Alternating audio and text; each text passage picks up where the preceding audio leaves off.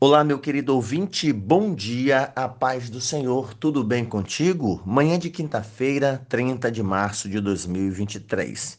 Irritado porque não houve devocional nos últimos dois dias? Calma, cuidado com as obras da carne, seja longânimo, benigno, bondoso para comigo. Eu sou o pastor Jarber e é o desejo do meu coração que a paz do Senhor esteja sobre o teu coração. A Ele glória, louvor e adoração por mais uma noite que se passou, por mais um dia que inicia. Que a sua graça e o seu espírito esteja conosco, nos dando forças para cumprirmos com as nossas responsabilidades diárias e assim chegarmos ao fim desse dia glorificando e exaltando ao nosso Senhor. Damos continuidade às nossas reflexões, aos nossos devocionais, fundamentados no capítulo 5, a partir do versículo 22 da carta aos Gálatas, que trata sobre o fruto do Espírito. Mas o fruto do Espírito é amor, alegria, paz, longanimidade, benignidade, bondade, fidelidade, mansidão, domínio próprio. Contra estas coisas não há lei. Nós já pensamos nas virtudes relacionadas a Deus, sendo elas amor, amor que vem de Deus, que gera amor para com Deus, alegria do céu, uma alegria perene, não alegria provisória, conveniente, resultante do bem-estar terreno, mas resultante principalmente da esperança do porvir. Além da alegria, a paz, que é esperança. Ah, pensamos também no último devocional sobre virtudes relacionadas ao nosso próximo, ser longânimo, paciente, benigno, bondoso. E agora nós queremos tratar na manhã de hoje, no devocional de hoje, sobre virtudes relacionadas a nós mesmos. Virtudes para conosco. E hoje nós temos estas virtudes que são úteis para o nosso crescimento, para a nossa maturidade, para o enlevo da nossa alma. E quando nós olhamos para essas virtudes ao nosso relacionamento, ligadas a nós mesmos, como por exemplo, fidelidade, mansidão e domínio próprio. Contra essas coisas não há lei. Essa é a última tríade de virtudes e ela tem a ver com a nossa relação com nós mesmos. Se você olhar para fidelidade, né, a palavra traduzida aqui por fidelidade, ela significa fé, significa lealdade e descreve a pessoa que é digna de confiança, a pessoa que merece crédito. E o Espírito Santo, ele produz em nós fruto que possibilita um melhor relacionamento entre nós e Deus. É exatamente esta confiança que vai prover um relacionamento bom entre nós e o nosso semelhante e também a Deus. E isto é dado pelo Espírito Santo de Deus. Isso é dado pelo Espírito Santo do Senhor. Isso nos faz viver em sociedade de forma melhor, sem nos envolver em confusão, sem nos envolver em conflitos, em mexericos, porque há confiança, fidelidade, ser fiel e essa é a primeira virtude relacionada à nossa pessoa. A fidelidade é a fé verdadeira do cristão que, que, que, o torna uma pessoa digna de confiança. É a fé que mantém o cristão de pé, que o impulsiona a seguir em meio às adversidades da vida. É, é, é o que lhe sustenta com confiança em Deus. Então, ser fiel é ser leal, é, é não abandonar por quaisquer que sejam as razões. Então, a lealdade do cristão é uma resposta à fidelidade do próprio Deus que sustenta. Deus é bom, Deus é longânimo para comigo, então eu vou responder com fidelidade. No entanto, como nós temos trabalhado, nós não temos como fazer isso por nós mesmos. Paulo diz em Romanos 7, no que diz respeito ao homem interior, eu tenho prazer, satisfação na lei de Deus, mas eu não consigo. Eu não consigo. Ou seja, não é suficiente só querer. Não é suficiente só ter a intenção. Ah, Deus sabe da minha intenção. Não.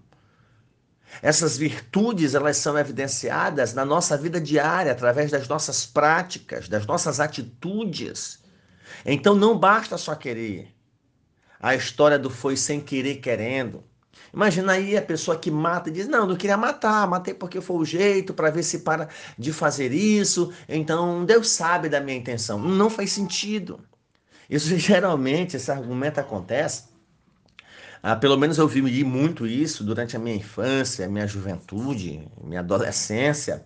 A pessoa que vivia lá uma vida meio desregrada, né? Igreja, mundo, igreja, mundo, igreja, mundo, e reconciliava e pouco tempo morria. Morria. E era comum os irmãos contarem. Oh, meu Deus, reconciliou há poucos dias, né? Foi. Aí tinha um que dizia: Ah, é porque Deus sabia que ele ia se desviar, então recolheu. Minha gente, faz sentido um negócio desse? Se Deus matasse todo mundo que ele visse que fosse desviar, honestamente era bom demais. Não ia ninguém para o inferno. Não, eu, eu até preferiria. Digo, Deus, se o senhor vê que eu vou me desviar, me mata, me tira, arranca aqui minha vida, toma, me dá um. me mata, me tira daqui. Então é muito comum você ouvir isso. Ah, Deus viu que ele ia se desviar, ia se afastar. Pode acontecer? Pode, mas, gente, eu não posso bater o martelo e dizer que é isso. É? Então, assim, a, a, lealdade gerada pelo Espírito Santo, a fidelidade, ela me ajuda a responder o que Deus faz por mim. Essa lealdade do cristão é essa resposta à fidelidade do próprio Deus, que sustenta, que cuida, que provê tudo necessário para a nossa caminhada de fé aqui nessa terra. Então, desfrutar da fidelidade é viver pela fé não viver às cegas. Há quem entenda que viver pela fé é viver pelas as cegas, né? Não, não, não ter o devido compromisso hoje, Deus vai mandar, Deus vai fazer. Não. Viver pela fé não é assim. Não é assim. Viver às cegas pelo que ver em Deus e, e nas suas obras. É, a, as obras de Deus, por mais que não tenham sido realizadas, elas são anunciadas. É, os planos de Deus, por mais que não tenham sido executados, eles são traçados. Então, é nutrir uma lealdade incondicional ao senhorio de Jesus Cristo. Você geralmente usa o texto de Abraão. Ah, mas Abraão ah, não conhecia a terra. Não conhecia, mas Deus disse que ia dar para ele. Deus disse direitinho como ia acontecer. Eu vou dar a terra para ti, aonde tu pisar, vai ser tua, vai ser teus descendentes. Eu vou te dar um povo. Deus contou toda a história para ele. Então, você não pode dizer que Abraão andou às cegas, sem saber. Não, ele andou, peregrinou, mas peregrinou sabendo que Deus iria fazer. Então, desfrutar da fidelidade é viver pela fé. É confiar no que Deus tem planejado para você. Eu não sei como é o céu, mas eu sei que ele existe, que ele é real, Deus planejou. Então, por que, que eu vou querer me prender a essa terra? Volto quando ela for glorificada, restaurada. Então, a fidelidade do cristão o possibilita a agradar a Deus, a esperar o seu galardão, como diz Hebreus 11:4. E nós precisamos confiar em Deus, nos entregar a Ele com total dedicação. E isto só é possível mediante a ajuda do Espírito Santo em nós. Então, meu ouvinte, como você avalia a sua confiança em Deus? Ela é incondicional ou ela é condicionada ao que você vê, ou ao que você deseja. Se sua fé é por conveniência, então ela não é uma fé verdadeira. Então, ore ao Espírito Santo para que ele estabeleça morada no seu coração e lhe faça experimentar, viver diariamente, sendo fiel a Deus. Aqui vale aquela canção popularizada pelo Delino Marçal. Se Deus fizer, ele é Deus. Se não fizer, continua sendo Deus. Fidelidade é a resposta nossa ao que Deus tem feito por nós. Mas o texto também vai, vai falar da mansidão. A mansidão é uma das virtudes, das beatitudes proferidas por Jesus lá nas bem-aventuranças, tendo aqui como promessa herdar a terra. Bem-aventurados os mansos, porque eles herdarão a terra. Então, para que esta promessa se torne realidade um dia, nós precisamos estar submetidos hoje, agora, ao senhorio de Jesus Cristo. Pois este é o significado para mansidão: é ser dócil, é ser submisso, é ser domesticado. Essa é a ideia empregada para um animal selvagem, indomável, que foi domado, que foi ensinado, que tem um dono, que agora não vive como selvagem, mordendo todo mundo, tem um senhor a quem obedecer. Sabe quem usa essa expressão? Asaf no Salmo 73. Asaf vai chegar, vai enlouquece, louco porque está invejando os ímpios, não sabe por que, que Deus permite que os ímpios sejam abençoados, apesar do mal que eles praticam. Asaf decide viver como mal, como ímpio. Mas aí o Asaf se converte no meio da estrada e encerra dizendo assim: Senhor, me desculpa, porque eu vivia como um animal embrutecido, indomável, sem controle. Então, imagine que o Espírito Santo nos doma, nos controla e não nos permite viver feito animais descontrolados, dominados por nosso instinto, pela carne o Espírito Santo ele nos domestica, nos ensina a viver para a glória dele, a sermos submissos, a sermos domados. Ele não nos obriga a viver dentro de uma jaula como um leão que é ensinado a viver no circo, mas tem que viver numa jaula, porque na hora que dá fome mata o primeiro que vê. Não. Nós vivemos em liberdade, mas essa liberdade é sobre um senhorio. Eu não preciso estar dentro de uma jaula preso. Olha, ele está domesticado. Se está numa jaula, não foi domesticado. Não foi ensinado. Não foi controlado. Então o Espírito Santo não nos coloca numa jaula. Ele nos ensina a viver em liberdade. E essa liberdade ela é vivenciada na mansidão. Então, mansidão significa dócil submissão, é poder sob controle. E essa palavra era usada, como já tenho falado, para um animal que foi domesticado, que foi criado sobre controle. Então, nós já aprendemos que os desejos carnais nos levam para a maldade, nos conduzem para a perdição.